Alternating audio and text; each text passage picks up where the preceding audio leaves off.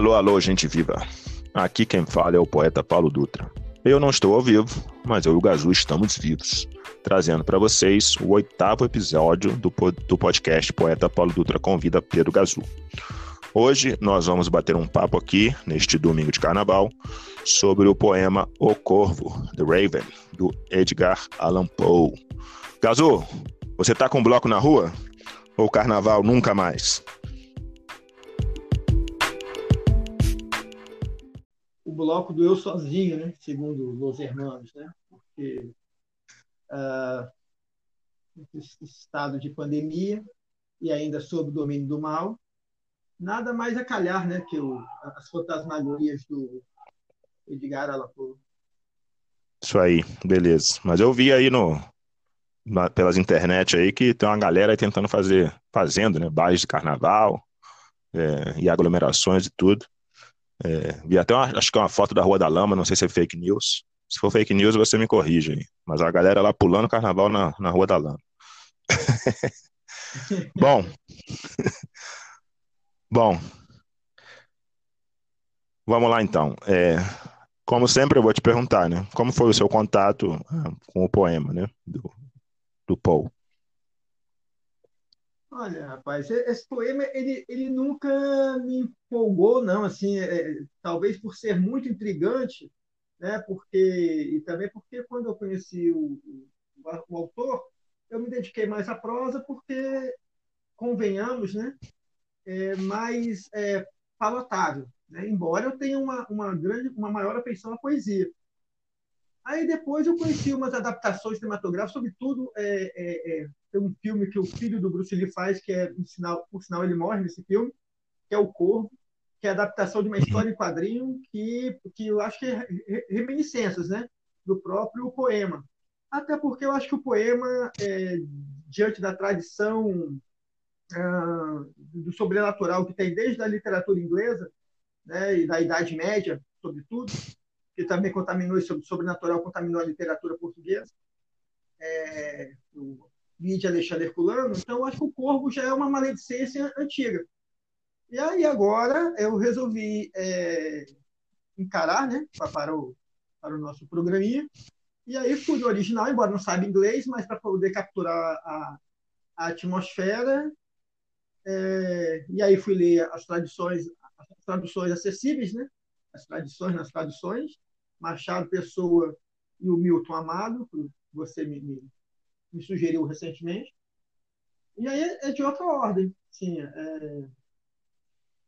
Aí eu realmente agora eu estou uh, assimilando, mas pela, pela força mesmo do, do, do, do, do intermédio entre romantismo, realismo, é, grotesco e sobrenatural. Tem uma, tem uma pegada legal mesmo. É, no meu caso, é, eu lembro de ter lido Edgar Allan Poe, obviamente em traduções, eu não sabia inglês ainda, é, desde jovem. É, obviamente que eu não vi isso na universidade, porque hum, eu não fiz curso de letras em inglês, então é, eu acho que eu li a, a obra, né, os, a maioria das, das, dos textos dele na adolescência e tudo, inclusive o Corvo. Mas o Corvo ele sempre esteve presente, né? Quase praticamente no o, o Corvo é praticamente pop, né? No Brasil e aqui nos Estados Unidos também, né? Há várias. O Corvo aparece, aparece nos Simpsons, né? É uma coisa bem uh, uma imagem, né? Pelo menos a ideia de que existe esse poema uh, muito comum. Ela sempre esteve presente. É, você falou, bom, o poema né, de 1845, eu obviamente reli algumas vezes já no original, não é? Uh, e, na verdade, né, é uma, é uma espécie de ode à construção poética, não é? é como ele mesmo fala em, em um texto que né, no Filosofia da Composição, é praticamente matemática, não é? com uma precisão matemática. Ah, o poema é uma ode à construção poética, né? Só que, de fato, vai mais além disso, né? Porque ah, há vários efeitos que são criados, recriados, e várias, vários tópicos, né? Você mencionou vários aí, mas eu queria que você falasse dessa ideia do sobrenatural. Por que, que você relaciona uh, o sobrenatural com este uh, poema, porque eu não tenho essa percepção. A gente pode falar sobre isso. É, talvez até mais a influência cinematográfica, né? Que, que, como você falou, o corvo aparece em várias, há várias alusões ao corvo, né? Mas, é, é, salvo engano, uh, é, um, é uma ode à literatura, mas também é um, uma ode a, a um amor perdido, né? Uma ode à saudade, que uh, a Lenora, salvo engano, sim, uh, é, é não sei se o poema original diz né, que ela, ela está morta, mas que ela, que ela está distante, e aí o, o, o representante, né, assim, um corvo que, que fala, e, e uma fala para, lá de enigmática, né, porque é hiperbólica, né, nevermore, né, nunca mais, então é, é instância de toda saudade, de toda distância, de toda imensidão. Né? E aí tem toda uma atmosfera, né? É, é escuro, é noite, é na floresta. Ah, ele me parece que ele está só em casa. É, e há vários ingredientes no poema que remetem ao campo semântico do sobrenatural, ah, entre, o, entre o arquétipo do sobrenatural e do religioso também, né? A, a demônio, uhum. a, entre, entre outras coisas, anjos, né? E assim, é, é, é, é essa instância. E, e, claro, né, por contaminação, ah, como ele beira, o, ele vai do sobrenatural ao grotesco, né, assassinato da rua morgue e gato preto, paredado, etc, etc. Por contaminação, você acaba também levando para esse métier. Sim, é verdade, né? A gente acaba lendo o Corvo, né, com esse tom é, das outras obras dele, né? uh, algumas dessas uh, que você mencionou. Inclusive, ele menciona lá na Filosofia da Composição que uma das coisas mais importantes de um poema é o tom. E ele diz que ele uh, escolheu o tom da melancolia. é um tom triste e de melancolia.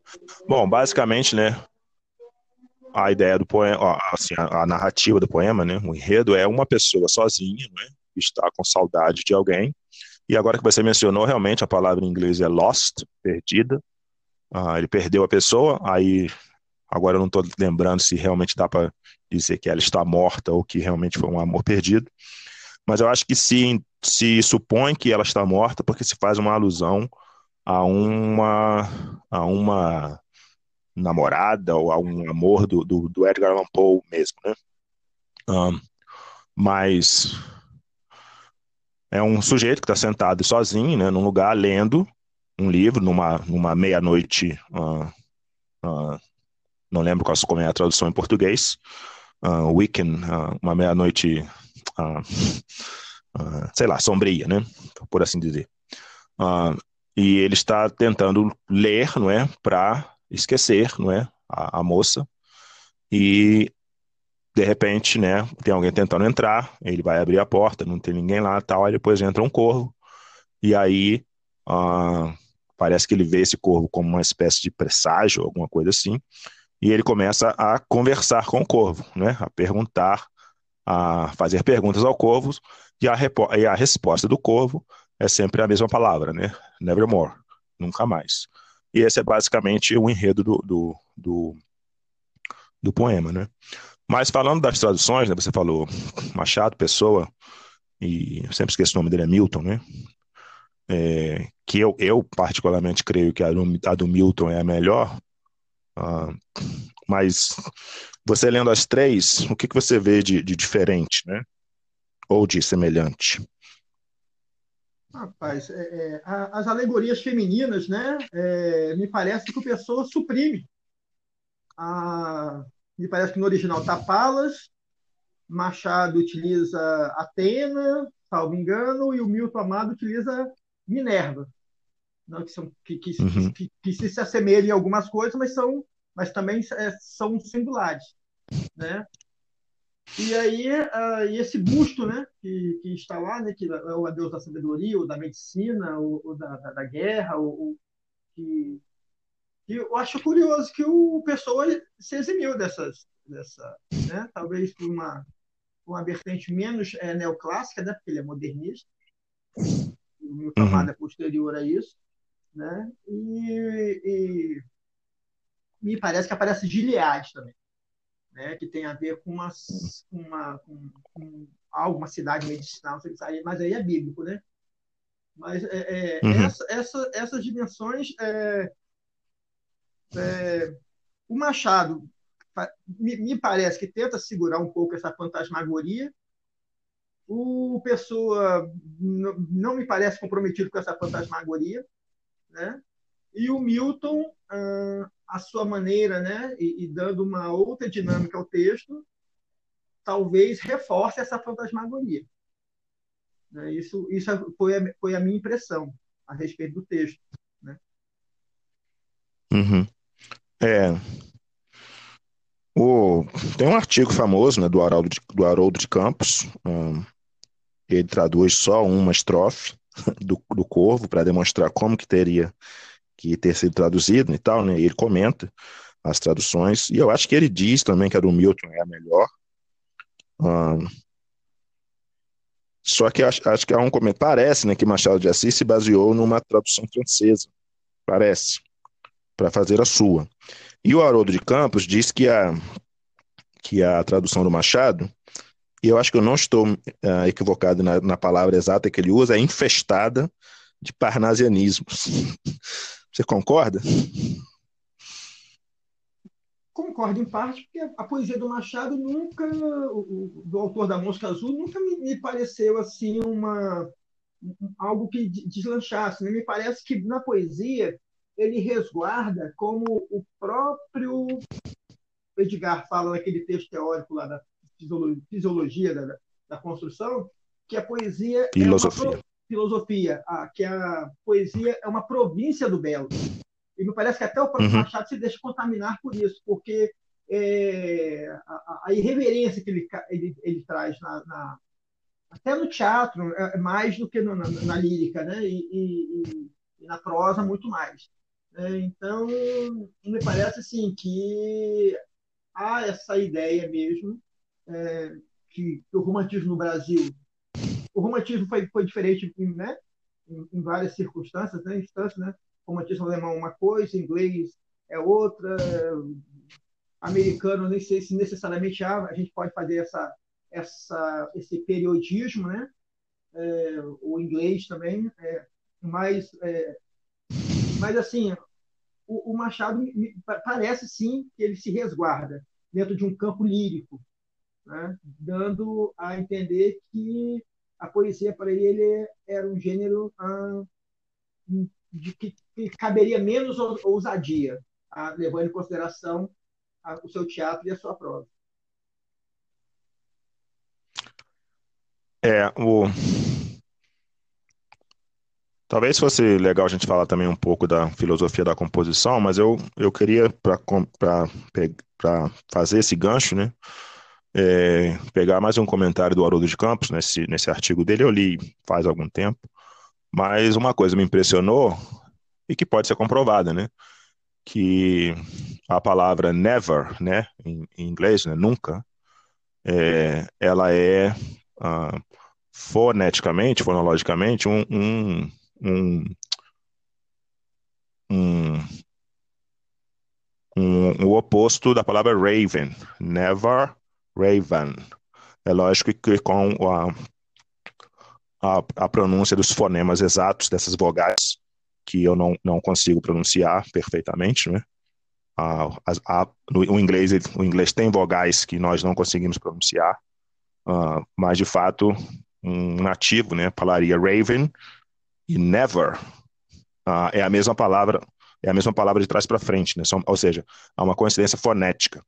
E isso uh, o Haroldo acho que associa, conecta com a, o lá, o Filosofia da Composição, no fato de que o, o Paul fala que e, o poema ele é feito de trás para frente, né? Lá na Filosofia da Composição, Sim. o Paul fala que o poema é feito de trás para frente e que qualquer obra de arte é, deveria, ah, um, o artista deveria começar a obra pelo final.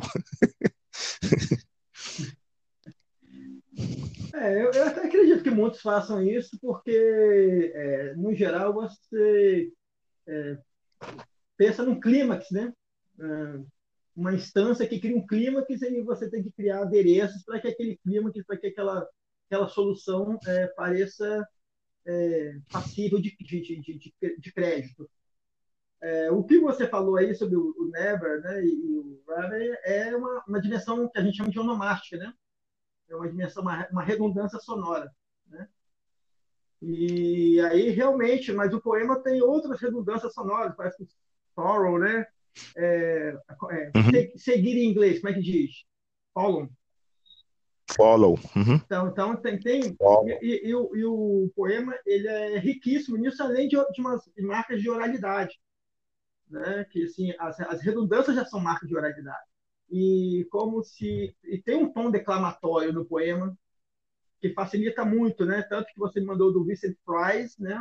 E eu te mandei do Christopher Lee, que é, que é um famoso ator que uhum. fez mais inúmeros filmes de Drácula no cinema, né? É, quando uhum. eu era pequeno, eu era viciado né, nesses filmes. Depois não dormia, mas, mas insistia. E, e, é, e é realmente isso, né? É, então, nessa instância, o, o, o, que, o, que, o que eu acabo levando em consideração é porque que, que a gente não tem o corvo como essa como esse estigma, né? Tinha que ser preto, né, para variar, né? Assim, aqui é, é, o urubu, né, é o corvo, né? É, é um estigma, né? Assim, é, a pomba da paz é branca, né? Mas assim, vamos deixar essa, vamos deixar, mas não deixando, né? Só citando né? mas é porque as trevas realmente remetem a isso, né? E, e, o, e o medo é o nosso, ah, talvez o medo seja o nosso primeiro ancestral, porque o medo é o que muitas vezes garante a sobrevivência, né? Ah, o receio, né? E, e, assim por diante, o sexto sentido, já dando uma cara também a fantasmagórica, né? Supersticiosa coisa. Mas é, é essa, essa, essa questão mesmo, né? aqui no, aqui no Brasil, por exemplo, eu, eu lembro do Augusto de Campos, que tem o urubu uh, caiu na minha sorte, né? O cagou na minha sorte, não, não falou cagou, uhum. falou, né? É, e, assim, e, assim, e assim por diante. Mas, é, mas mesmo assim, mas, aí, mas o urubu não tem essa dimensão, porque o, o, o, o, o urubu, até pela, pela, pela sua pela contaminação, né, por pertencer ao, ao, ao, ao maior clube de futebol, ou um dos maiores clubes de futebol do país, é, também é, ligou-se à, à, miséria, à pobreza, e não ao estigma de má sorte, necessariamente. Mas é, é, é, muito, é muito curioso isso mesmo, né? Que, que uh, eu nem sei se o corvo tem hábitos noturnos. O urubu eu sei que não tem. Quem tem hábitos noturnos é o bacurau. Né? Tanto que dava nome uhum. àqueles ônibus que nós andávamos, né? quando andávamos fora de hora. Né? É, mas é, é... Me, me, inclui fora, me, inclui fora, dessa, rapaz. Eu não tenho nada a ver com isso aí, não. Você andar. Você nunca pegou um bacurau? não, eu não. não literal, literalmente? De casa para faculdade, faculdade para casa. Sai fora. Hein, você está falando de urubu aí. É, eu não sei se você sabe, mas o, o nosso colega, Guilherme, ah, lá da, lá, professor lá no Paraná, ele exerce com um colega dele, não lembro o nome da pessoa, não posso dar o crédito aqui, eles exercitaram uma tradução uh, do corvo, né? E eles uh, substituem o corvo pelo urubu. É, é, eu tenho críticas à, tradução deles, né? Mas é, a gente tem que também reconhecer o trabalho, uh, o trabalho de, o trabalho mesmo, né? Trabalho artístico para fazer a tradução, né? E aí eu quero remeter isso ao fato de que o Edgar Allan Poe, né, ele faz questão de falar lá no Filosofia da Composição, ele pode estar sendo cínico, irônico, né, de que não houve nada de inspiração, não houve nada de nada disso. Foi um trabalho metódico, né, tudo pensado, tudo arquitetado para ele chegar ao resultado uh, que foi o poema. Você tinha falado da, da questão dos sons, né? O Poe disse que ele queria fazer um poema que fosse palatável tanto para a crítica quanto a, para a, como, como fosse popular, não é? E lá no próprio Filosofia da, da Composição ele menciona que ele escolheu a letra O, que para a gente é O no português, né? Ou O, uhum. e que no inglês ela, ela é O, né? Ela é uma essa vogal ela é assim, ou, né, com a boca bem aberta e, e o som prolongado. É, e eu não sei se esses efeitos, né, puderam ser repetidos nas traduções, né? É, é lógico que cada língua tem as suas correspondências, né? É, mas eu, eu, teria que reler mais uma vez, né, o, o alguma das traduções para pensar nisso. Outra coisa interessante que você mencionou, né, as performances, né, pessoas declamando, também tem uma uh, bem legal que é do James Earl Jones. Eu não sei se você lembra quem é James Earl Jones, mas eu acho, eu tenho quase certeza que ele que faz a voz do Darth Vader lá no do Star Star Wars. Aquele filme lá, Star Wars, aquele filme de, de, de nave espacial e de, de, espaço que não, que não tem, não tem nem nave espacial nem espaço. é sempre num planeta, alguma coisa. Uh, Bom, vamos falar um pouquinho da filosofia da composição, já que a gente está tá, tá falando tanto sobre isso, né? Eu lembro do Wilbert comentando, né, que o filosofia da composição, ele falava assim, é, é muita cara de pau do Paul, né? Depois que ele já fez o poema, ele vai lá e escreve um texto dizendo como fez. e aí, aí dizendo que foi tudo muito bem pensado, tudo muito bem metódico e blá, blá, blá. Dá para a gente acreditar no, no, no Filosofia da Composição, né? E vindo de um, de um, de um sujeito, né, que era um, um mestre, né, em criar enredos, uh, uh, jogos, né, jogos linguísticos, jogos semânticos, ironias e tal. Dá para a gente acreditar no Paul, no Filosofia da Composição? É, o legal é que ele escreveu no calor da batalha, né? Porque ele também não teve uma vida muito longa, creio eu. Teve uma morte, além, além de ter uma morte extremamente é, suspeita, né? tão misteriosa como toda a obra. É, também me ocorre o fato que eu já li em algum lugar que ele primeiro foi reconhecido na França, é, primeiro é, do que nos Estados Unidos, e, e ainda assim é, ele lança uma fortuna crítica de maneira ousada, né? Então assim ele, ele apostou muito nesse poema, algo. Então eu até acredito no, no, no trabalho de, de, de, de racional, de, de empenho mesmo, de labuta, de, de artificioso que ele. Porque se, se fosse uma coisa gratuita, porque às vezes, é, é, é, convenhamos, tem, tem dia que poema nasce pronto. Né? Agora, se você falar se é um bom poema ou um mau poema, isso aí não quem vai dizer é o leitor. Né? É, mas, de certa maneira, né, se ele diz isso, e ele fez isso no calor da batalha, e então ele investiu né, é, reputação nisso. Ele acreditou realmente no poema. Então possa ser uhum. mesmo, né? É, o que me leva a crer, a especular que realmente foi um poema de, de, de ganho cerebral. Sim. É, eu também. É, eu acho que dá para acreditar em 90% pelo menos, né? Ah, Falando da, da, dessa coisa da construção, né, que ele defende, né, é, é, é uma aula, né, uma receita de como uh, tratar a literatura em geral e como uh, escrever um poema, né. Ele fala que na prosa é mais fácil uh, atingir certos efeitos, é, na, na, poesia não é tão fácil, você tem que lançar mão de certas, certos recursos. Mas uma das coisas interessantes que ele fala é que primeiro você tem que ver o tamanho, né? E ele, aí ele escolheu uh, ah, 108 versos, né? O poema dele tem 108 versos. Uh, e ele diz que, uma coisa bem interessante lá, é que ele diz que, em 1845, né, o poema foi publicado, é, ele diz que ah, é, a literatura, ela tem que ser feita, o tamanho dela, de qualquer obra, ela tem que ser feita para você conseguir ler de uma vez, né? De uma vez só, você pegar e conseguir ler.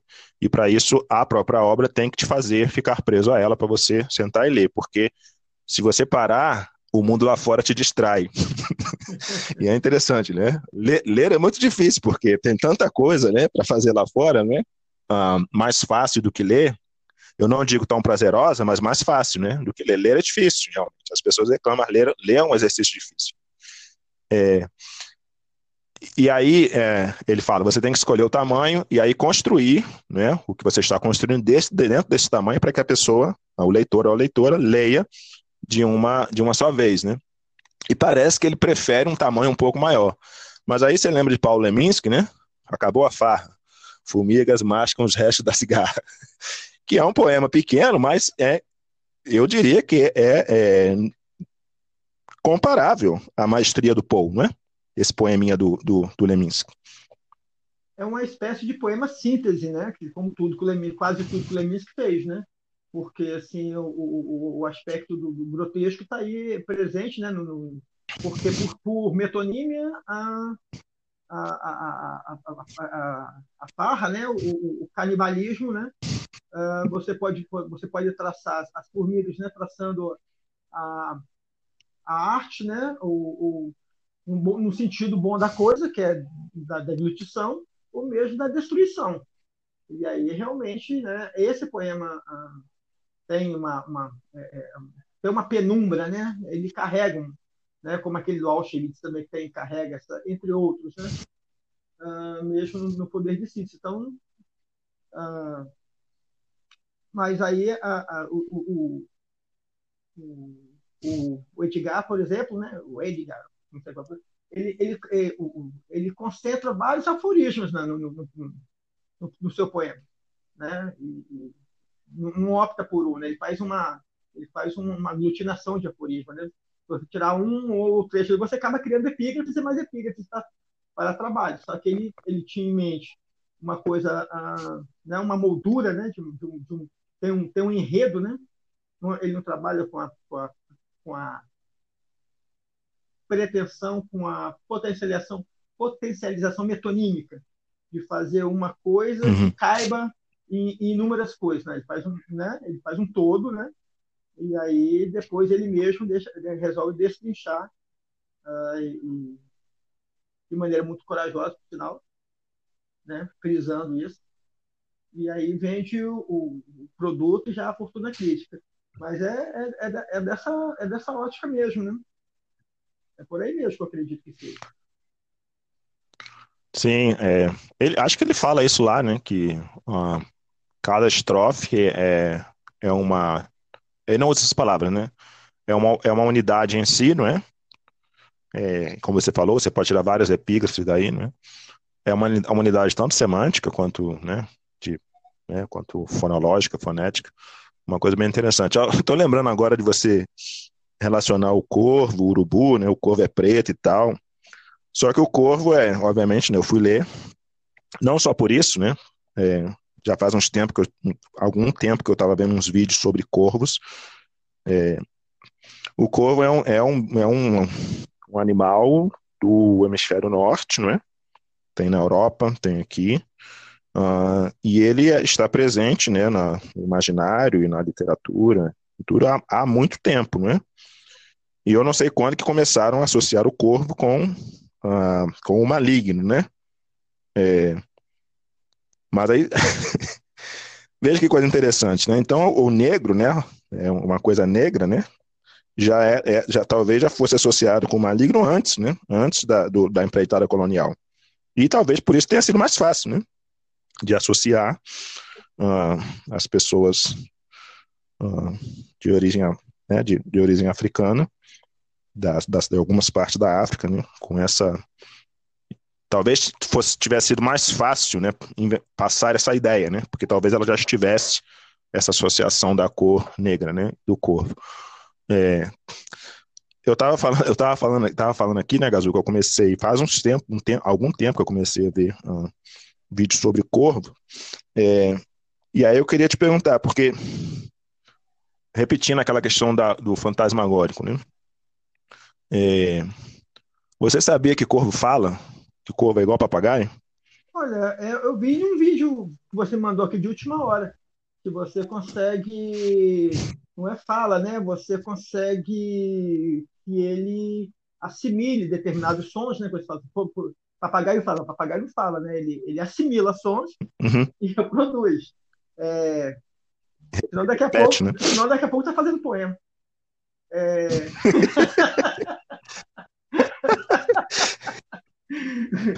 Eu não sei qual que eu te mandei. Eu te mandei o com a moça, uma moça jovem com o corvo, ou te mandei o outro, não, o do zoológico? Uma moça jovem.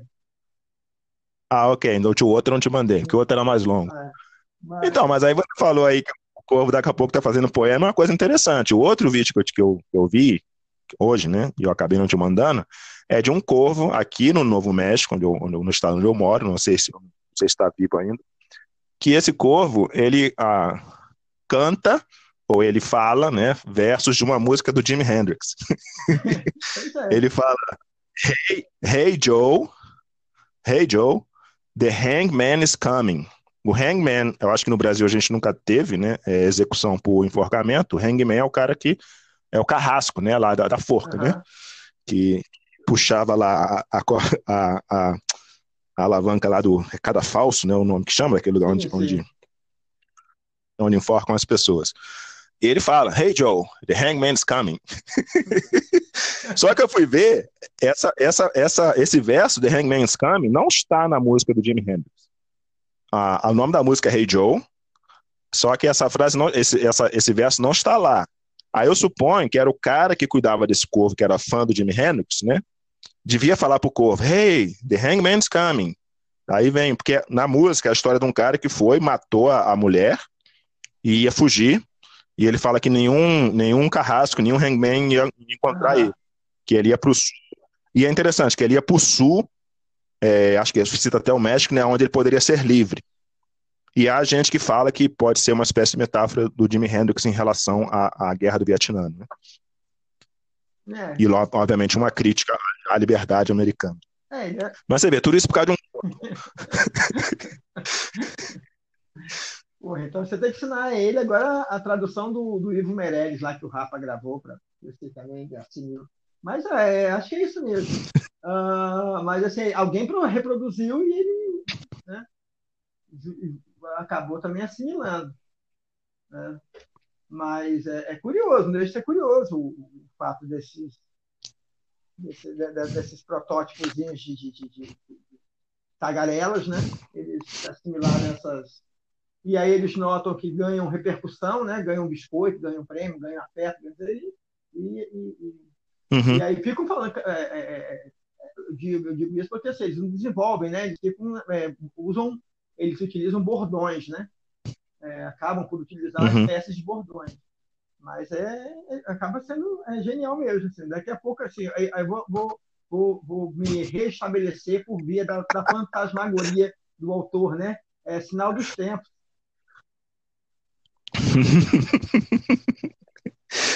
Mas é, ah, o, né, como eu, o corvo, ele é um, um pássaro extremamente inteligente. Eles conseguem fazer a é, resolução de problemas.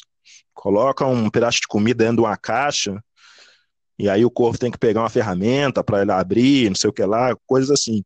Tem um vídeo, inclusive, de um rapaz que ele tem um corvo dentro de uma né, de um viveiro, sei lá o quê, e ele viaja, fica uns três dias fora. Aí quando ele volta, o corvo faz igual criança, quando tem muito tempo que não vê o pai ou a mãe. Qual é a primeira ração da criança? Bater, não é? Vem batendo, uhum. tipo assim, mas isso isso tá dizendo assim, pô, você foi embora, me largou aqui, né? Tô morrendo de saudade.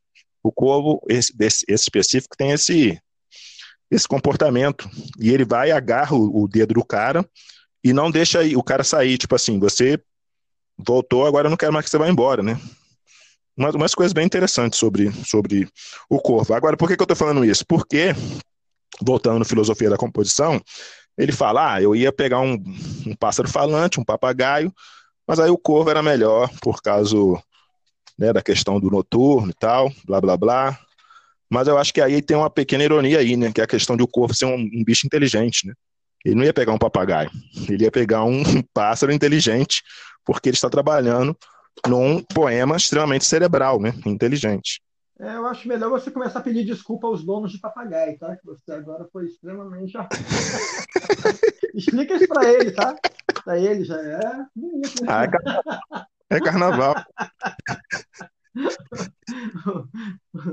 É, é... Pô, nem no carnaval. No carnaval a gente não pode. É... O carnaval não é isso? Não é? Tá inversão de papéis, né? A ideia do carnaval não é isso? Que no carnaval, tem até lá no filme do, do Eisenstein, eu acho, Ivan, o Terrível, é, que no carnaval você pode ir lá e xingar o rei, o rei não pode falar nada porque é, o, é carnaval? É, não. Essa era a função do bobo da coxa, né? Era o único que poderia fazer brincadeiras né, com a realeza, desde que a realeza não tivesse muito puta da vida. É, porque senão esquecia também essa, essa licença poética, né? Mas, é. E aí o corvo também tem licença poética, né? O cara tá lá e ele fica apurriando o cara, Nevermore, Nevermore. Mas é. Então, gente, a gente já está adiantando no tempo aqui. É, fica aqui meu pedido, meu pedido mais sincero de desculpas às, às, aos amantes dos papagaios. Que, na verdade, se eles fossem amantes dos papagaios, os papagaios estavam soltos, né? Ai, já, já, tá, não, não dá, Gaso, não consigo pedir desculpa, porque eu já vou, eu já vou, como é que é a, a emenda é pior que o, como é que é a expressão? É, a, emenda é sei pior lá. que o arremedo, sonista lá. É, vocês são desculpas, são, são desculpas próximo. haitianas, né? São desculpas a golpes de martelo. Uhum. Bom, eu acho que a gente tem que ir ficando por aqui. Já deu nosso tempo mais uma vez. Obrigado, Gazu. Se despede da galera aí. Olha aí, povo, é legal, né? Então, espero que gostem né, do bate-papo. É, hoje eu acho que foi um pouquinho mais descontraído, até porque a obra não, não é, é, ela é, tem uma maledicência uh, é, muito é, contornável, né? E até e o espírito alegórico da obra não, não remete tanto às nossas mazelas cotidianas, tá? mas não deixa de ser maravilhosa, né? Aproveitem que tem a internet, escutem, né? Ah, o original, para quem não, não domina, mesmo quem não domina a língua, saber a reverber, notar que há uma reverberação sonora é, fascinante, né? Porque é, é, o controle, né? Uma espécie de, de ritmo né? que é dado a, ao poema. Né? E até a próxima.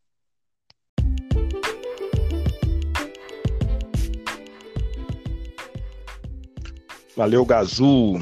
Então, galera, este foi o poeta Paulo Dutra convida Pedro Gazul, episódio 8.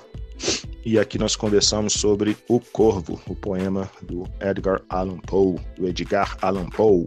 E eu acho que vale a pena mencionar aqui também que o Wilbert Salgueiro, o Beach, também faz suas, uh, seus jogos com o, o Corvo e está lá no episódio do Poeta Paulo Dutra Convida no YouTube, uh, o episódio com o, o Wilbert, o episódio 20. É, eu acho que, inclusive, eu leio o poema do Beat lá neste episódio. Quem quiser, basta ir lá conferir. Miranda Ravena. É isso aí. Um abraço. Isso. O nome do poema é Maria, né? Isso aí. Um abraço, galera. Bom carnaval para vocês. Agora vocês aí no Brasil sabem como tem sido os meus carnavais aqui faz 14 anos. Segunda-feira tenho que trabalhar e terça também. E eu só lembro que é, eu só lembro que é carnaval porque os católicos chegam na quarta-feira na universidade com aquela cinza na testa, né? É, um, é, uma tradição aqui. As pessoas que são católicas chegam com uma cinza na testa na quarta-feira de cinzas. Aí eu lembro, é, realmente, esta semana foi carnaval. Valeu, Gazu! Valeu, galera!